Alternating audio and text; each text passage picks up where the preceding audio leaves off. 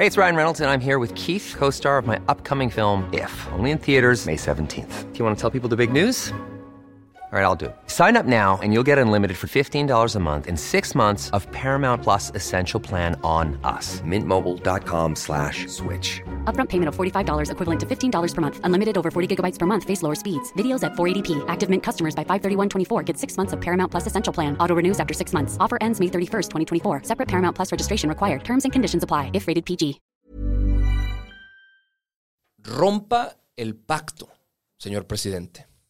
Este es el momento. Rompa el pacto de los señores, de los hombres que protegen y solapan a otros hombres que violan, abusan y acosan.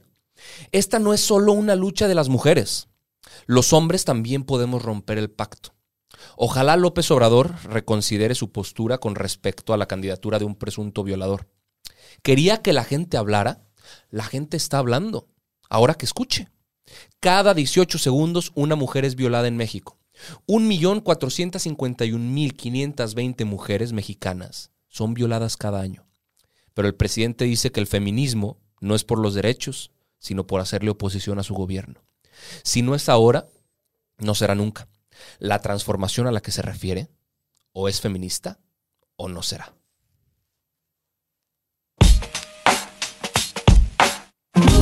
Alto Parlante, tu podcast de política. Te decimos las cosas como son.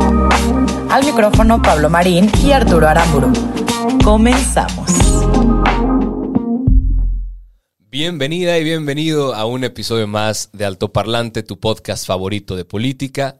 Como todos los lunes, como todos los jueves, una emisión más de Alto Parlante, acompañándote Arturo Aramburu y Pablo Marín.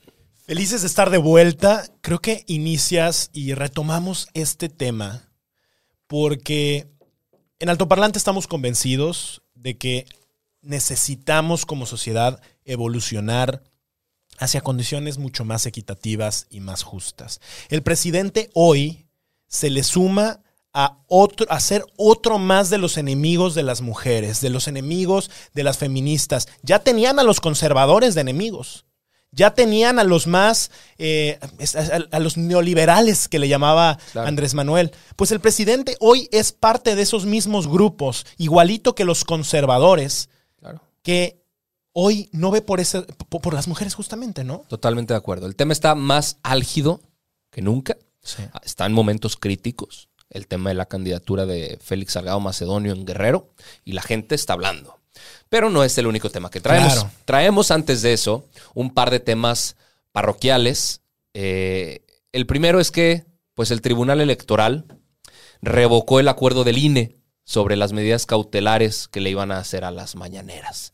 Recordemos que el INE había pedido que en el periodo electoral las mañaneras dejaran de transmitirse de manera íntegra para que no interfiriera con las elecciones.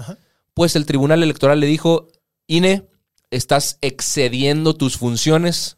Eso no te toca a ti, carnal. Las mañaneras van y siguen completas. No hay ningún candadito para este ejercicio.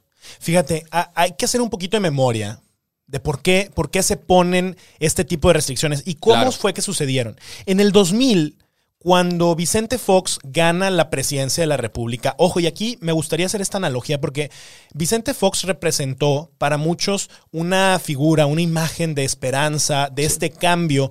Después de 70 años tener al Partido, al Partido Revolucionario Institucional, al PRI, llega esta nueva figura más fresca que parecía ser un cambio. Claro. Y con muchísimo peso, gana las elecciones. Exactamente igual que lo que le pasó a Andrés Manuel. Andrés Manuel justamente en su momento representó esta esperanza, esta nueva cara. Ya habíamos probado el PAN y el PRI y nos había ido idéntico. Y pues Andrés Manuel representaba esta nueva figura. Cuando Vicente Fox estaba como presidente, pues su cara pesaba. Así como el presidente Andrés Manuel hoy es presidente, su cara pesa. Y Andrés Manuel ya se perfilaba para querer ser presidente. Entonces estaba como jefe de gobierno. Y se quejó justamente ante el INE porque no quería que el presidente eh, tuviera apariciones, este, diera, diera comentarios, saber mucho de lo que, se hacía. Que no influyera, obviamente, en el proceso. Y creo que era una, una petición muy justa y muy legítima. Que se mantuvo hasta ahora con Peña Nieto, con Felipe Calderón y con el mismo Vicente Fox. Se, se, estuvo manteniendo. ¿Qué es lo que hacía el gobierno federal? Hoy quería ganar una gubernatura en el estado de Quintana Roo y entonces mandaban muchísimos recursos del gobierno federal, ponían espectaculares sobre todo lo que se había hecho para que la gente ligara que el partido en el poder federal Estaba haciendo las cosas bien. tenía que hacer las cosas bien, por lo tanto, si estaba el Estado, iba a ser muy beneficioso. Claro. Eso se, se- se restringió y entonces iniciaban las vedas electorales, donde ya no, no podían poner publicidad, se tenían que hacer eh, cosas muy específicas solamente con fines informativos, se pusieron muchísimas leyendas, etcétera. Eso funcionaba justo para balancear el poder. El presidente hoy es la figura de mayor poder en el país, es la persona más privilegiada y desde sus micrófonos y desde sus mañaneras que todos los días eh, Lo exponen. se, se la O sea, pasa hablando, Sí. denigra, eh, insulta, atropella y también ensalza y aplaude a quien él quiere. Sí, hoy lo hizo, ¿eh? Entonces, eh, por supuesto que esto lo que busca es equilibrar las fuerzas. Eh, el que no se, se le dé, o sea, el que el tribunal eche para atrás algo que el árbitro calificador, que es el INE, está eh, sugiriendo, a mí me preocupa muchísimo porque creo Claro. que va a cambiar y va a desequilibrar mucho las fuerzas para los comicios de este 2021. Claro, la- las reglas le, le sirven hasta que le molestan, hasta que le incomodan. Eh, es, Exacto. es gravísimo eso. Todo es poder. Todo es poder en su cabeza. Y que el INE doble las manos, perdón, que el tribunal Electoral, doble las manos de semejante forma, pues nos deja ver de, de qué lado más calaiguana, ¿no? Aquí en, aquí en México. Pero hay, bueno, hay otro tema ahí parroquial, otro chisme parroquial. Pues resulta que al secretario de la Defensa, Luis Crescencio Sandoval, le dio COVID.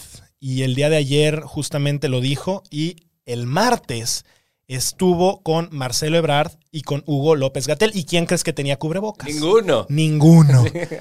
Lamentable, eh, ojalá que ninguno quede contagiado y ojalá que Luis Crescencio Sandoval que se recupere bien, sano y regrese a sus actividades lo más pronto. posible. Ojalá. Ahora, en temas no tan parroquiales, sí en continuación y en seguimiento a lo que habíamos estado hablando el episodio pasado, el tema de los apagones. El norte del país, a principios de la semana y hasta ahorita, seguimos sufriendo que pues en nuestras casas se nos va la luz, ¿no? De, de- de repente. A ver, el, el capítulo pasado no pudimos ponérselos a tiempo justo porque Justamente por eso. en la casa de nuestro productor no tuvieron luz. ¿Cuánto tiempo? ¿Día y medio? Día y medio sin luz, estuvieron por allá. 28, horas horas, para ser específico. Ahora, no solo en el norte del país esto sucedió, porque después de que la crisis arrancó de este lado del país, CFE anunció que 26 estados de la República iban a tener apagones intermitentes. Entendemos, y contextualizando un poco por qué se dio el tema, que se habla del tema del gas. Hay una crisis de gas natural que está pegando en Texas, donde Exacto, no es una- exclusivo de una México, cantidad ¿verdad? enorme de personas están sufriendo los estragos y no tienen luz, pero también nos afectó acá en México. Y hay una pregunta que surgió el episodio pasado y que ahorita ya existe evidencia para responderla, que es si se pudo esto prevenir. Por supuesto. No es que no hubiera gas, es que CFE no quiso pagar el gas al precio al que estaba. Y como no tenían acá, dijeron, le bajamos el switch a los mexicanos en los momentos más fríos del año. ¿No? Sí. En, en las temporadas más frías del año, donde más se necesita el consumo eléctrico. Entonces, detener el suministro fue una decisión de CFE, obviamente motivada por el incremento de los precios del gas natural. Claro. Encontré una analogía que me gustaría platicar porque si no entendemos los temas eléctricos, pues quizás sí entendemos el tema de los tacos. Un taquero, esto fue como si un taquero compra tortillas a un solo tortillero por su precio bajo.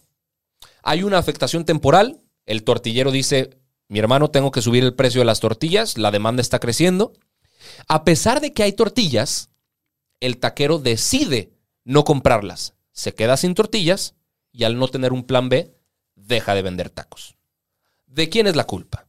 Pues de esa misma forma sucedió lo que está sucediendo en México.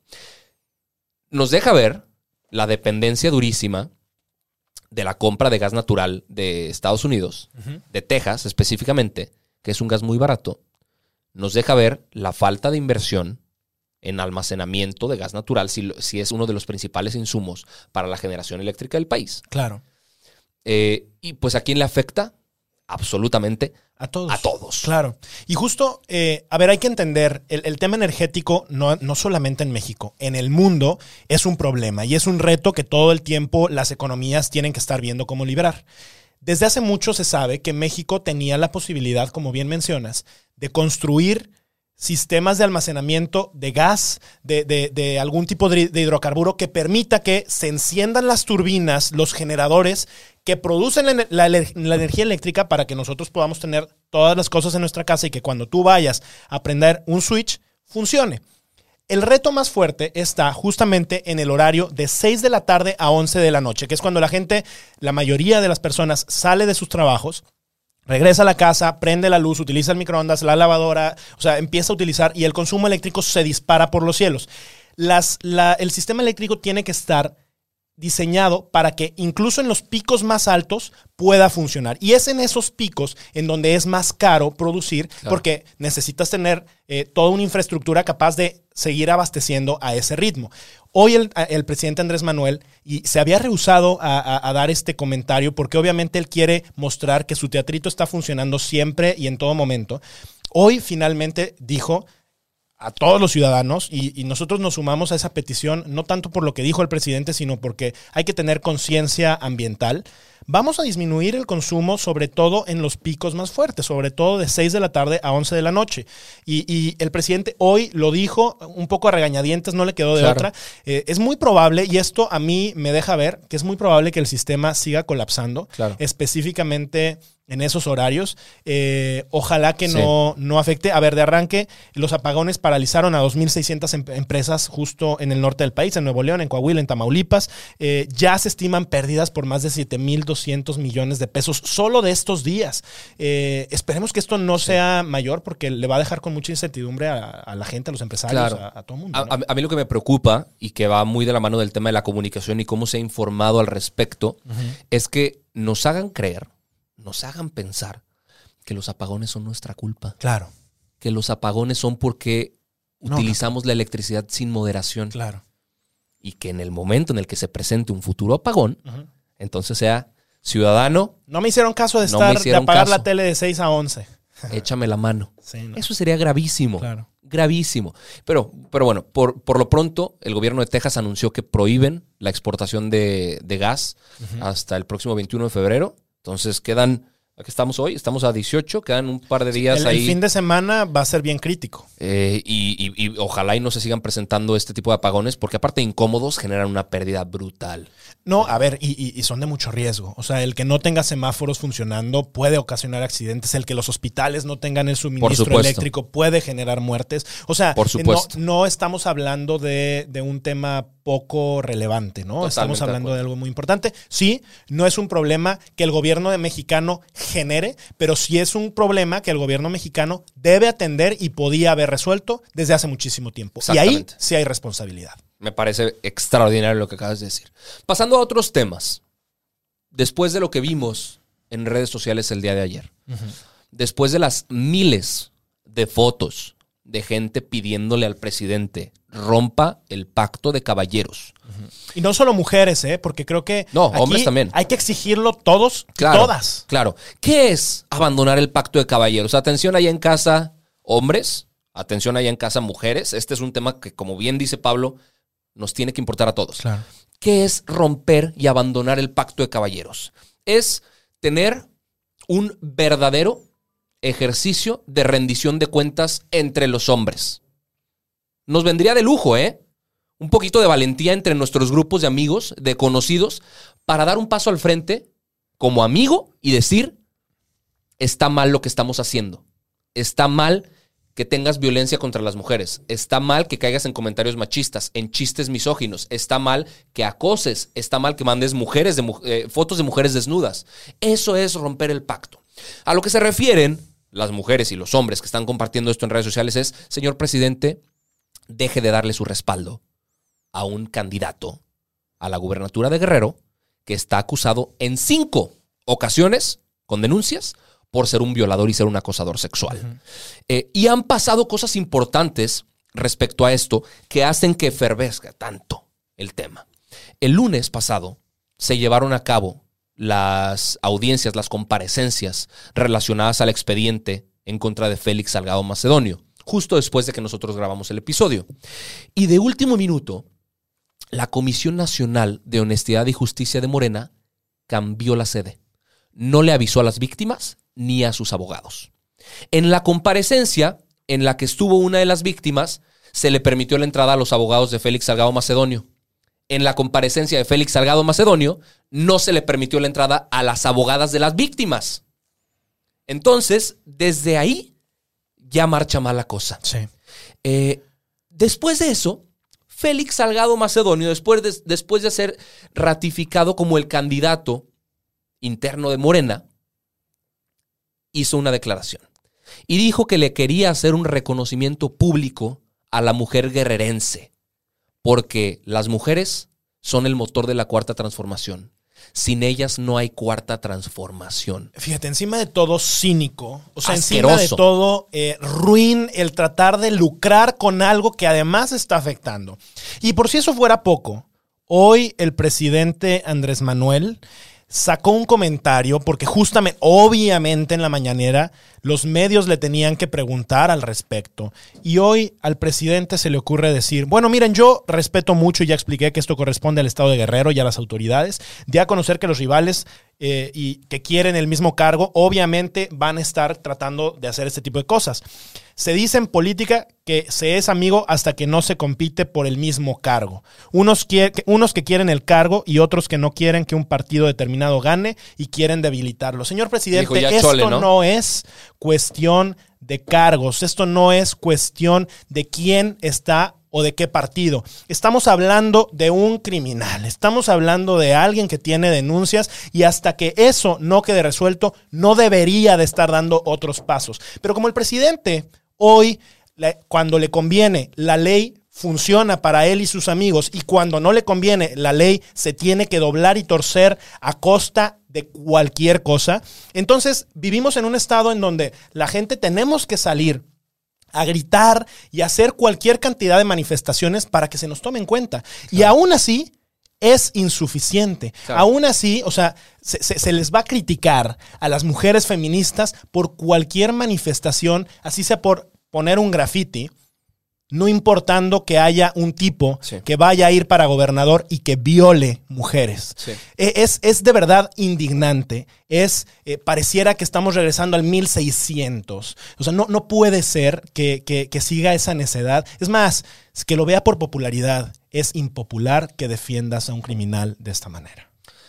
A ver, e- es verdad que los tiempos electorales se prestan para mucha politiquería, le llaman, Claro, ¿no? Ataques sucios para tirar a candidatos legítimos. Ojo, no es el caso.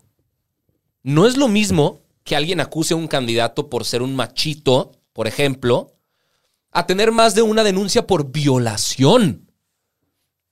No solo no tendría que ser candidato, Félix Salgado Macedonio tendría que estar preso. Sí. Pero bueno, Andrés Manuel no, no rompe el pacto. Eh, él está con el candidato, claramente. Respeta a las mujeres, pero es más importante mantener a un candidato popular. Exacto. Hasta el momento, Morena y el presidente ya tomaron su decisión. ¿Qué vamos a hacer nosotros al respecto? Fíjate que Andrés Manuel hoy, dentro de lo que dijo, fue que se hagan unas encuestas. Y, o sea, insiste en que la popularidad es lo que lo que lo tiene que determinar. ¿Qué vamos a hacer nosotros? Y esa pregunta que, lanzas es, eh, es, es que justo, y, y lo que decía hace ratito, el presidente está en una posición de tal privilegio, de tal poder, que los ciudadanos a veces, y sé que es, eh, los que están en casa, que tú que estás en casa y nos estás escuchando, sientes esta impotencia que nosotros también sentimos al estar atrás de un micrófono, porque no somos muy diferentes a ti. En este momento estamos hablando y con esa misma impotencia hablamos del tema que nos parece más urgente, hablamos de los temas, nosotros somos aquí curadores de noticias, nosotros no generamos noticias, nosotros le- les platicamos nuestro punto de vista, a veces ga- sesgado, a veces tratamos de que sea lo más imparcial posible, pero definitivamente eh, los ciudadanos necesitamos organizarnos más. Los ciudadanos necesitamos estar mucho mejor eh, informados. Y, y creo que esto nos, nos va a llevar a, a una pregunta que nos han hecho mucho y que nos preguntan todo el tiempo de manera directa en redes sociales. Es que, viendo estos panoramas, ¿por quién voto? ¿Por quién puedo votar? Y, y claro que no hay una respuesta. Arturo y Pablo no te van a decir vota por fulanito de tal, por lo menos no hasta que estemos en una, en una, en una boleta, Hasta ¿no? que se vota por nosotros. Pero eso no está sucediendo y no va a pasar en estas elecciones. La realidad es que yo creo que nuestros gobernantes son tan buenos o tan malos como los ciudadanos seamos capaces de exigirles cuentas. Y hoy a estos gobernantes que nos están dando la espalda, no les estamos pidiendo las cuentas suficientes. Y sí, sí creo que se vale subir el tono y sí, sí creo que se vale eh, cambiar la forma en la que se hace política. En política no hay reglas, en este mundo se trata de improvisar y dentro de esa improvisación nos podemos equivocar. Podemos cometer errores, pero finalmente hay que perseguir a la mayor cantidad de derechos para la mayor cantidad de personas. Y hoy a estas mujeres que se están quejando están en un riesgo gravísimo de que llegue una persona al poder Sí. como gobernador y ellas queden en completa indefensión. Totalmente. Yo haría una segunda pregunta. Más allá de preguntarnos qué hacemos con las opciones que tenemos, mejor, ¿qué opciones queremos tener? Claro. O sea, tú que nos has escrito en, en YouTube o por Instagram diciéndonos, oye, ¿qué hago? Las opciones que hay, el menos ¿Por quién peor. voto? ¿Por quién voto? Ojalá tú seas la opción en algún Claro. punto. Pero eso cuesta trabajo. Claro. Eso requiere esfuerzo y requiere que le entres. Ojalá no, no convirtamos esto en un embudo cada vez más cerrado en el que las opciones son cada vez peores. Y más chiquitas y más chafas, ¿no? Pongamos a las personas que queremos. Sí. Hagamos que lleguen las personas que queremos que lleguen, que sí nos representan, que si vemos candidaturas independientes, escuchémoslas. Y si nos convencen, apoyémoslas. Claro. No las opciones que nos presentan. Fíjense, Arturo y yo, de- desde hace muchísimo tiempo, desde hace varios años, apoyamos de manera muy activa a los candidatos independientes de diferentes corrientes. Nos gusta y nos parece importante que esta competencia se incremente. Los candidaturas independientes en, en un país, en una democracia como la de México, no es un modelo sostenible.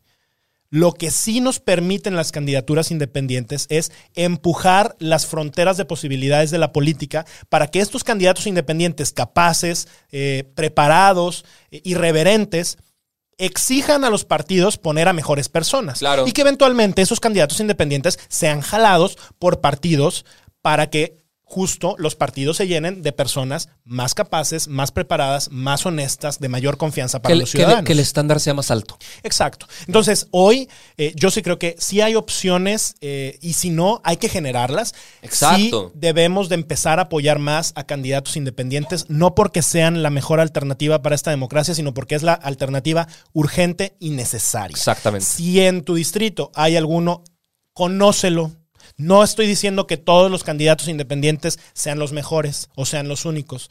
No estoy diciendo, pero sí creo que... eh, Ábreles la puerta. hay, hay que escucharlos, hay que darles la oportunidad de aparecer en la boleta y hay que permitirles que empujen esas barreras de posibilidades que hoy en la política están muy limitadas porque los partidos se sienten omnipresentes, Intocables. omnipotentes y omnitodo. Omni todo, totalmente de acuerdo.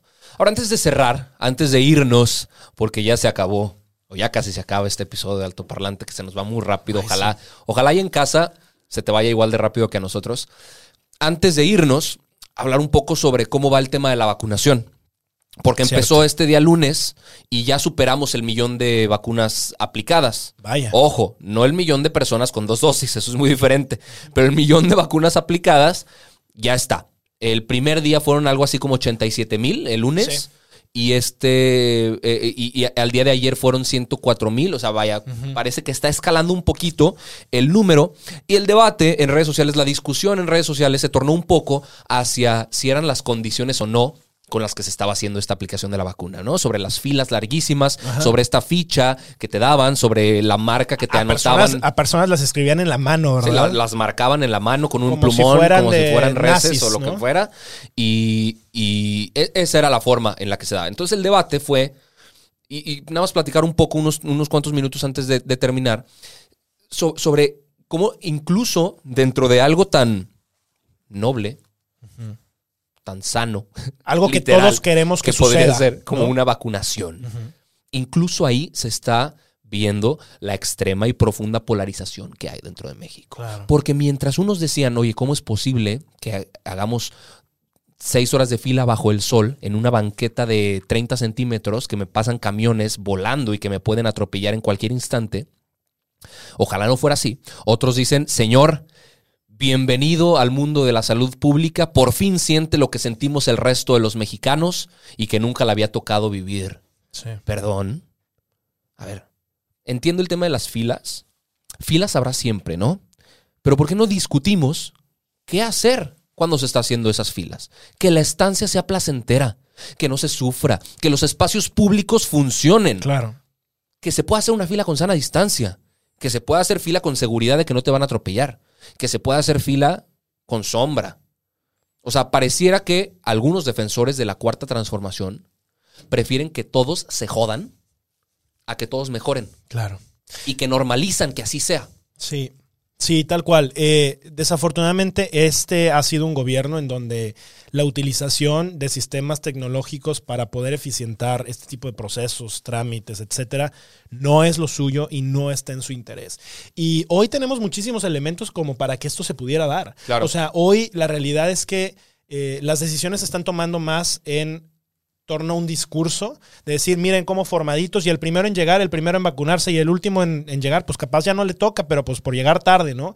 Eh, cuando podíamos haberlo de manera, hecho de manera ordenada. ¿De qué sirvió el sistema de registro? No sirvió de nada. Finalmente la gente llega y se termina formando y... Una ficha. O sea, eh, estamos hablando de un tema humanitario. La gente se está muriendo. Los, los médicos están tomando decisiones entre si dejar a alguien morir en la banqueta o recibirlo de acuerdo a quién tenga más probabilidades para sobrevivir, porque tienen contadas las camas y los respiradores con los que les pueden dar atención.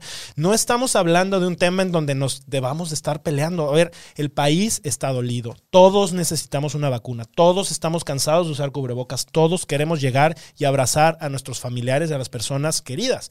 Pero o nos organizamos Claro. o no va a suceder. Y no, 110 mil vacunas al día no va a ser suficiente. Nos tomaría más de tres años estar vacunados si seguimos ese ritmo. El gobierno tiene que hacer las cosas bien, tiene que sacar un plan real, tiene que poner metas alcanzables.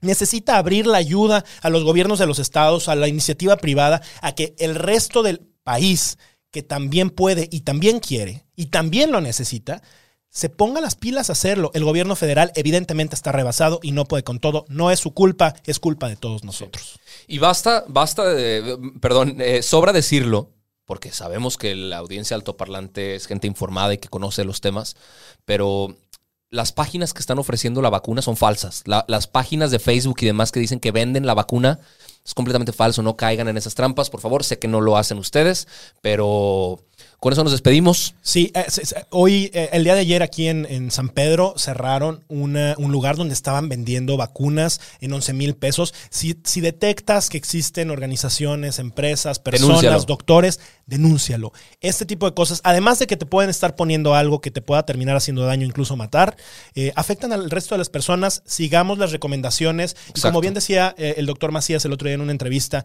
hagamos caso a lo que hoy está diciendo la Secretaría de Salud, bien o mal, es lo que tenemos. Sí. Entonces, vamos a hacer caso a esas reglas, vamos a sumar, porque todos queremos salir de esto. Totalmente. Con que una persona se deje de vacunar porque no tiene certeza del proceso, sería una tragedia, güey. Claro. Entonces, eh, pues esto fue todo. Este fue Alto Parlante de jueves. Gracias por escucharnos, gracias por estar al pendiente de lo que hacemos por aquí. Si te gustó, si te sirvió la información, recomiéndanos con tus conocidos, con tus parientes, con tus amigos. Y te esperamos el próximo lunes aquí en Alto Parlante, tu podcast favorito de política.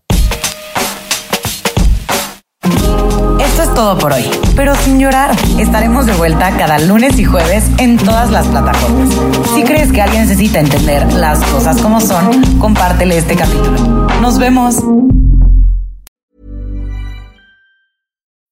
When you need mealtime inspiration, it's worth shopping Kroger, where you'll find over 30,000 mouthwatering choices that excite your inner foodie. And no matter what tasty choice you make, you'll enjoy our everyday low prices, plus extra ways to save, like digital coupons worth over $600 each week. You can also save up to $1 off per gallon at the pump with fuel points. More savings and more inspiring flavors make shopping Kroger worth it every time. Kroger, fresh for everyone. Fuel restrictions apply.